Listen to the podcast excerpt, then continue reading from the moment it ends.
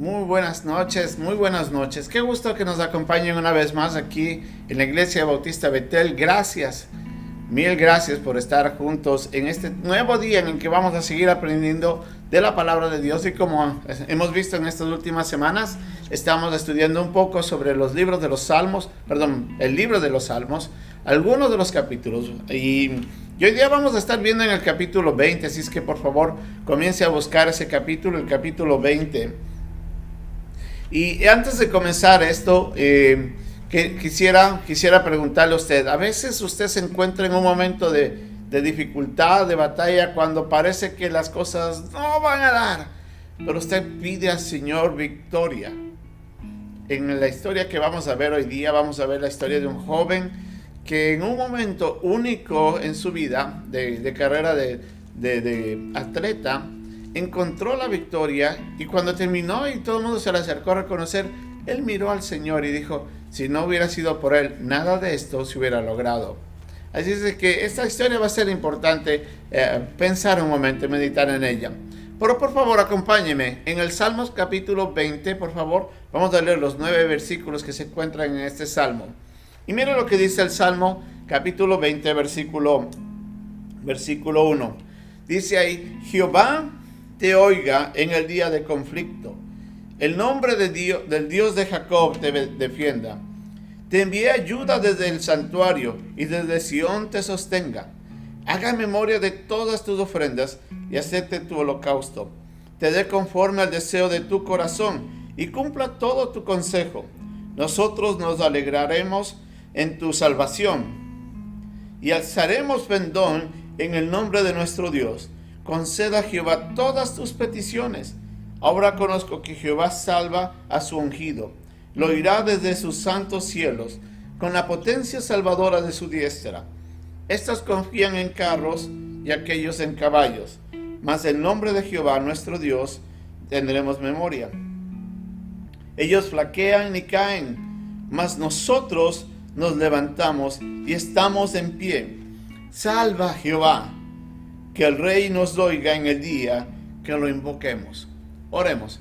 Amado Señor, gracias te damos una vez más por el privilegio hermoso que tenemos de cada vez de acercarnos a tu palabra, poder encontrar principios, palabras de aliento, eh, corrección, instrucción. Podemos encontrar conforte, podemos hallar tantas verdades que pueden aplicarse exactamente en el momento más indicado de nuestras vidas. Señor, te damos honra y te damos gloria por, por la manera como tú, Señor, obras, aún a través de tu palabra, de una manera tan especial a cada persona. Cada vez que alguien realmente te busca de corazón y busca en tu palabra, va a encontrar que tú vas a usar un versículo, un pasaje, Señor, para mostrarle aliento a esa persona. Y es ahí donde nos, nos sorprendemos increíblemente de tu sabiduría, de tu poder, de cómo tú haces las cosas de tal manera que encajen en el momento exacto. Y este tal vez puede ser un tiempo maravilloso para aquellos que estén queriendo saber qué hacer cuando necesitan enfrentar problemas. Por eso te queremos pedir de que tú nos ayudes y nos des ese entendimiento para poder mirar a través de tu palabra. Y si hay alguien, Señor, que tiene que ser alentado, si hay alguien que tiene que ser motivado a través de esta palabra, que tú utilices, Señor, tu santa palabra para edificar la vida de esa persona. Te ruego tu bendición, tu ayuda en este tiempo de estudio. Oramos en el nombre de tu Hijo, el Señor Jesucristo. Amén. Yo no sé si a usted le gusta el deporte, sobre todo el fútbol americano. Desde que yo vine a este país me enamoré de este deporte, es uno de los deportes que más sigo, literalmente es el que casi prácticamente es el único que sigo de inicio a fin. Es un deporte que me gusta por las emociones, porque hasta el final a veces no se sabe quién va a ganar. Es un deporte que, presenta muchos cambios y eso mantiene alertado al, al espectador. Y, me gusta ver. Eh, hace un tiempo atrás hubo una final en el, campeonato de fútbol americano universitario. Habían dos equipos que se encontraban empatados a 20 puntos. Faltaban menos de 10 segundos para terminar el tiempo regular. Eso quiere decir de que estaba ya por terminar el partido por completo. Y si el marcador no cambiaba, tendrían que ir a tiempo extra. El pateador de campo del equipo de la Universidad de Alabama tenía la última oportunidad de anotar y dar victoria a su equipo. Hace su intento y falla. Faltaban 10 segundos para ganar el partido y en vez de pasar el balón en medio de ese, de ese arco, va por un costado y pierde la oportunidad. Imagínense, era el campeonato final del universitario. Los dos equipos tuvieron que prepararse para el tiempo extra. El equipo de la Universidad de Georgia iniciaría primero. Eran de los dos mejores equipos en ese año. Según las reglas del, fútbol universitario, cada equipo tenía la posición del valor desde la yarda 25. Eso quiere decir que ellos tenían un intento para hacer una anotación, sea a través de una patada de campo o acercarse con el balón a la línea final y anotar lo que se llama touchdown. En eso, eh, eh, como es, comienza Georgia.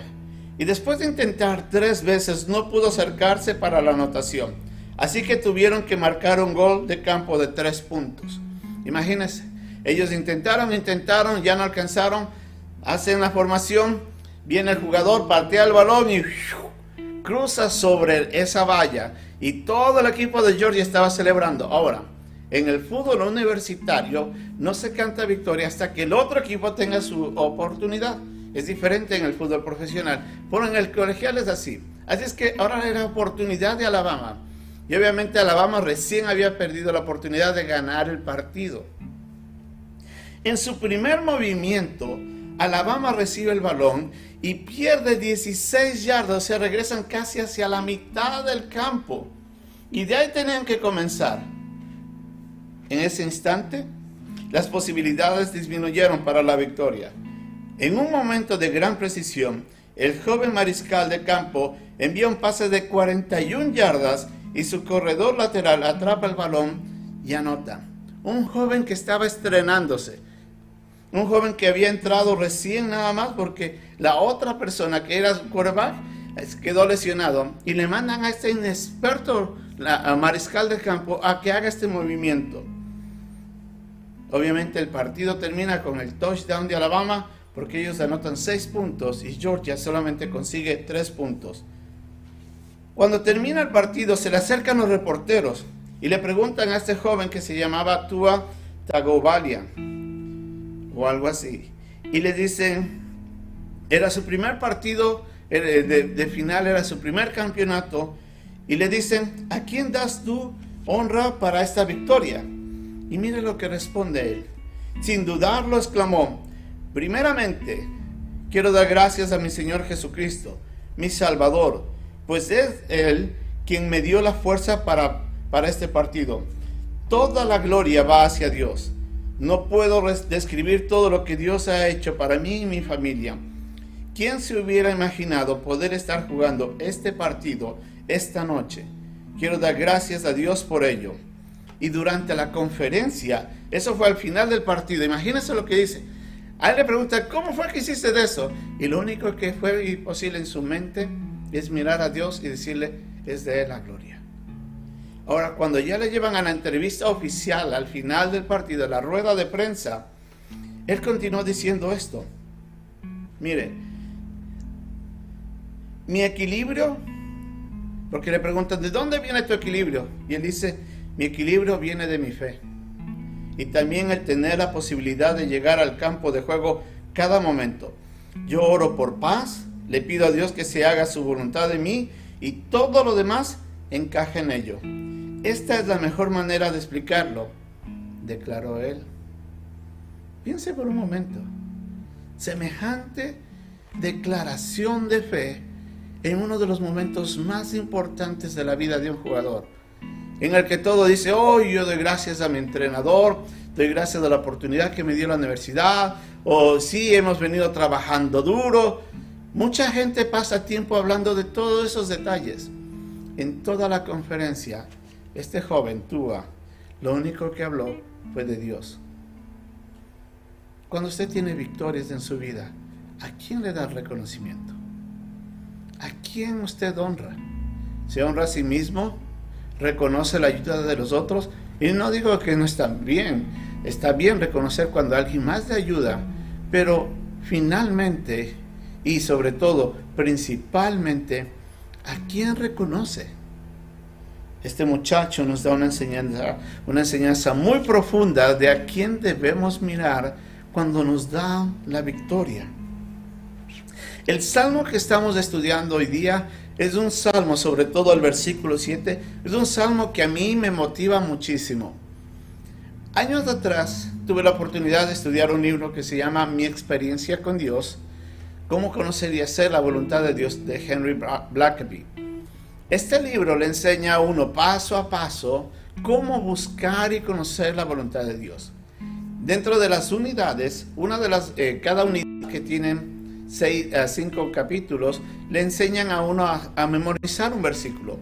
Y uno de los versículos que nunca los había visto hasta que no llegué a estudiar este libro es este versículo 7, que dice, estos confían en carros y aquellos en caballo, mas nosotros en el nombre de Jehová nuestro Dios tendremos memoria.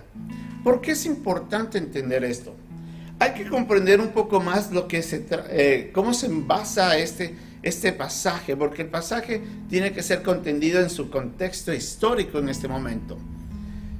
En la época medieval, obviamente lo que más marcaba al ejército era si tenían caballeros, ¿no? Estos hombres que eran armados con esas armaduras de hierro, esas mallas de metal que les permitían marchar y imponentes porque obviamente en una espada no les atravesaba por la cobertura que tenían. Pero en el tiempo de David no había dichas armaduras. Entonces la única manera de poder encontrar fuerza era a través de los carros de guerra. Esos carros que eran generalmente de dos ruedas, en donde se, era jalado por uno o dos caballos y que en la velocidad en la que avanzaban ellos iban destrozando o iban haciendo un costado a cualquier enemigo que se ponían al frente. Estos carros generalmente en sus ruedas poseían unas estructuras afiladas a los, a los costados de tal manera que cuando alguien pasaba cerca iba cortándoles prácticamente las piernas o produciéndoles heridas profundas que, eh, que en general eh, producían una, unas lesiones profundas que a veces que impedían por completo el que la persona se pare y a veces morían desangrados de tal herida. Estos carros generaban tal impresión que entre más carros tenía un ejército, era más reconocido. Como actualmente, por ejemplo, la mayor fuerza se encuentran en cuántas bombas se tienen nucleares, ¿no es cierto? O cuántos tanques de guerra tiene un, ejército, cuántos portaaviones. Esas son las maneras como se mide el ejército. En el tiempo de David se medía en la manera cuántos soldados se tienen a caballos y cuántos carros tiene el ejército. Obviamente uno de los ejércitos más famosos en ese tiempo, sobre todo en la época de David, era el ejército de, Egipto, egipcio. Ellos eran los que más tenían ese número de, de, carros. Recordarán ustedes que aún inclusive cuando Moisés sale de, Egipto en esa travesía, cuando el faraón se enoja y dice, ¿cómo fue que los dejamos ir? Y hacen subir a 600 carros a perseguir a toda la nación de, Israel. Y vemos de que lamentablemente Dios en su maravilloso poder y en su cuidado por su pueblo abre el mar rojo para que el pueblo de Israel cruce en seco, dice la Biblia. Pero cuando venían sus enemigos detrás, listos para destruir a todo pobre hombre que iba caminando, dice la Biblia de que el Señor cierra las aguas y cubre por completo y destruye todo ese ejército. La confianza del ejército estaba en los carros. Pero mira lo que dice el versículo. Estos, él no dice yo o nosotros, haciendo referencia a sus enemigos. Estos confían en carros y aquellos en caballos mas nosotros, del nombre de Jehová nuestro Dios, tendremos memoria. David estaba diciendo que la manera como él encontraba confianza plena no era en la capacidad bélica que él podía adquirir alrededor. Aún eso era lo que los otros ejércitos ponían en su esperanza en don, eh, ahí. Es en la, la manera, en, la, en el tamaño del ejército y del poderío que ese ejército tenía. Porque podían tener 20 mil hombres, por basta con que tengan 100 o 200 caballos con caballos de, de, de guerra, eso ampliaba muchísimo el poder del ejército. Y decía, la gente o los ejércitos enemigos confían en cuántos caballos tienen o en cuántos carros tienen, pero nosotros confiamos en quien está con nosotros. Y ese es el Señor eh, Jehová, el Dios del ejército de Israel. Y les dice, yo, o ahí nos dice a nosotros, en eso yo confío. ¿En quién confía usted cuando tiene problemas? Lo triste que pasa a veces con nosotros es que cuando se nos vienen los problemas es cuando comenzamos a tambalear. Es cuando comenzamos a, a, temblar. Es cuando nuestras piernas comienzan a flaquear. Nos da ansiedad, nos da dolor, nos angustia y nos desespera. Y pensamos de que no vamos a poder salir adelante porque no tenemos lo que otros tienen pero es porque no hemos llegado a conocer al verdadero Dios como debería ser conocido y poner esa esperanza plena en quien decimos que conocemos, pero cuando vienen las dificultades parece de que Él no es capaz de ayudarnos a enfrentar los problemas. Es nuestra falta de fe la que nos impide a nosotros enfrentar cualquiera que sea la dificultad con confianza y con valor y con esperanza sabiendo que nosotros tenemos de nuestro lado a Dios. Nos dice la Biblia en un versículo, si Dios es con nosotros, ¿quién contra nosotros? Pero si Dios es con nosotros, entonces ¿por qué temblamos? Y si Dios es con nosotros, ¿por qué nos da ansiedad? Y si Dios es con nosotros, ¿por qué nos deprimimos? Y si Dios es con nosotros, ¿por qué buscamos recursos que no deben ser buscados? Buscamos en cosas en donde no deberíamos hallar. tratamos de conseguir cosas de una manera incorrecta. Si Dios es con nosotros, ¿quién contra nosotros? En mi país hay una expresión común. Hace referencia lamentablemente a la corrupción. Y dice, que el niño que no tiene padrino no se bautiza.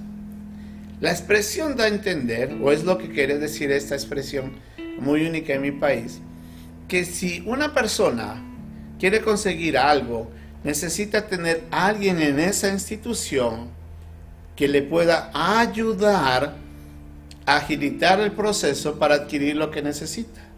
Entonces, ese es el padrino. Para que el niño se bautice, o sea, para poder conseguir eso, se necesita de un padrino que está dentro de, esa, de ese lugar. Y esa es una de las tantas maneras incorrectas de conseguir las cosas. Cuando tratamos de torcer las cosas para alcanzar algo, aun cuando necesitamos algo urgente. Pero si Dios es con nosotros, ¿quién contra nosotros? ¿En dónde usted pone su esperanza? Miren, leamos de nuevo el capítulo 20. Miren lo que dice aquí. Jehová te oiga en el día del conflicto. Mira que está hablando aquí, está hablando a alguien. Es como que, que David estuviera diciéndole a las, a las personas que están alrededor, cuando tú tengas un conflicto, yo espero de que Dios te oiga, dice. O sea, eso es una palabra de aliento para nosotros, pero también es un desafío, que tenemos que buscar a Dios para que las cosas se den. Jehová te oiga en el día del conflicto. El nombre del Dios de Jacob te defienda. Te envíe ayuda desde el santuario y desde Sión te sostenga. Haga memoria de todas tus ofrendas y acepte tu holocausto. Te dé conforme al deseo de tu corazón y cumpla todo tu consejo. Lo que estaba diciendo David en estos cuatro versículos es, si tú tienes algún problema, Busca a Dios y esperamos y oramos para que Dios te escuche a ti y Él esté a tu lado y Él te defienda. Él te ayude y te sostenga. Para cuando vayas a presentar tus oraciones, Él las reciba como holocausto santo y agradable a su presencia. Y le dice, ojalá el Señor te dé conforme al deseo de tu corazón y cumpla todo tu consejo. Mira lo que dice el versículo 5. Le dice, yo quiero que hagas esto y espero que suceda eso. Porque cuando suceda esto, mire lo que dice el versículo 5, nosotros nos alegraremos en tu salvación. Y haremos pendón en el nombre de nuestro Dios. Conceda a Jehová todas tus peticiones. Si usted está enfrentando algún problema hoy día, o si usted va a enfrentar algún problema, no tenga temor en buscar a Dios y descargar su angustia a Él. Él es el que puede ayudarle, Él es el que puede defenderle, Él es el que puede darle a protegerle en medio del conflicto. Y cuando eso suceda y nosotros veamos eso, podemos decir, Dios estuvo contigo y todos honraremos a Dios. Mire el versículo 6. Ahora conozco que Jehová salva a su ungido él estaba diciendo, yo te puedo decir por testimonio propio que eso ha pasado en mi vida. Nosotros sabemos que David, muchos de los salmos que él ha cantado y muchos de estos versículos que vemos en salmos son cantos de victoria. Y él dice, yo, yo te soy testigo de que eso es real en mi vida. ¿Y cuántos de nosotros hemos visto las victorias de Dios en, a favor de nuestras vidas en muchos otros momentos? Pero cuando se viene el específico momento, parece que eso se acabó. Parece de que eso nunca existió. Muchos de nosotros hemos visto la obra de Dios en nosotros mismos, pero llegan momentos en los que el gigante parece tan grande que nos detenemos. Si pudiéramos recordar esos momentos, nos ayudaría a enfrentar con confianza lo que venga. Pero a veces nos olvidamos es ahí donde debemos recordar esos momentos, esos instantes donde Él estuvo batallando y ayudándonos.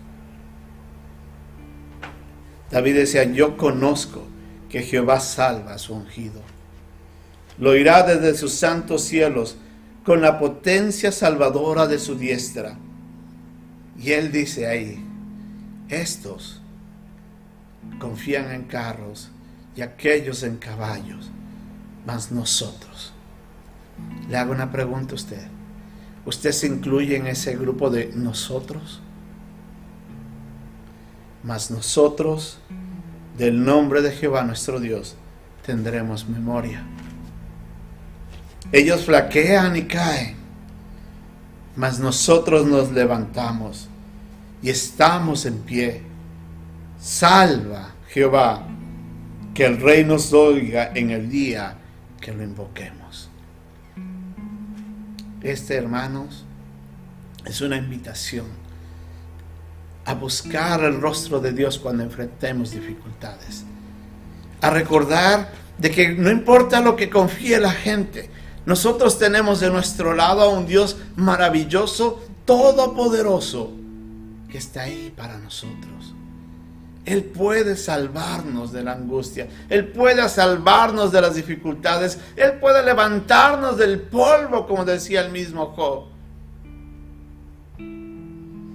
Solamente puede confiar en Él, Dios le escuchará. Si su petición es justa, Él vendrá a su ayuda.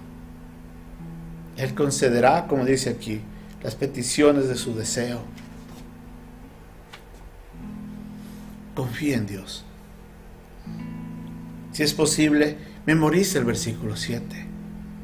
Para cuando enfrente problemas, recuerde, la gente confía en carros, la gente confía en sus caballos, mas nosotros, en el nombre de Jehová, tendremos memoria. Oremos. Amado Señor, gracias te damos por este estudio hermoso que nos ayuda a revelar una gran realidad que edifica, motiva, alienta nuestras vidas. Gracias Señor porque al mirar este pasaje nos hace mirar que estamos delante de un Dios todopoderoso, ante el cual la misma tierra tiembla. y no hay ni uno que pueda pararse frente a ti a querer hacer guerra. Señor, ayúdanos a recordar que cuando enfrentamos problemas, tú estás de nuestro lado. Ayúdanos a, a mantenernos con la memoria fresca, recordando de que si tú estás con nosotros, ¿quién puede estar contra nosotros? Que estas palabras, Señor, calen profundamente en nuestra alma y nuestro corazón, para cuando enfrentemos problemas, podamos recordar y dormir descansando confiados. Sabemos que tenemos un Dios que es todopoderoso y que puede salvar a su ungido. Gracias por este salmo hermoso. Oramos en tu nombre, Jesucristo. Amén.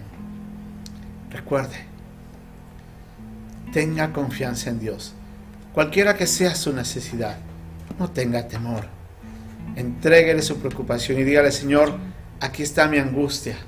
Yo no voy a confiar en nadie más. Voy a poner toda mi esperanza en ti y tú salvarás al justo. Que Dios nos bendiga.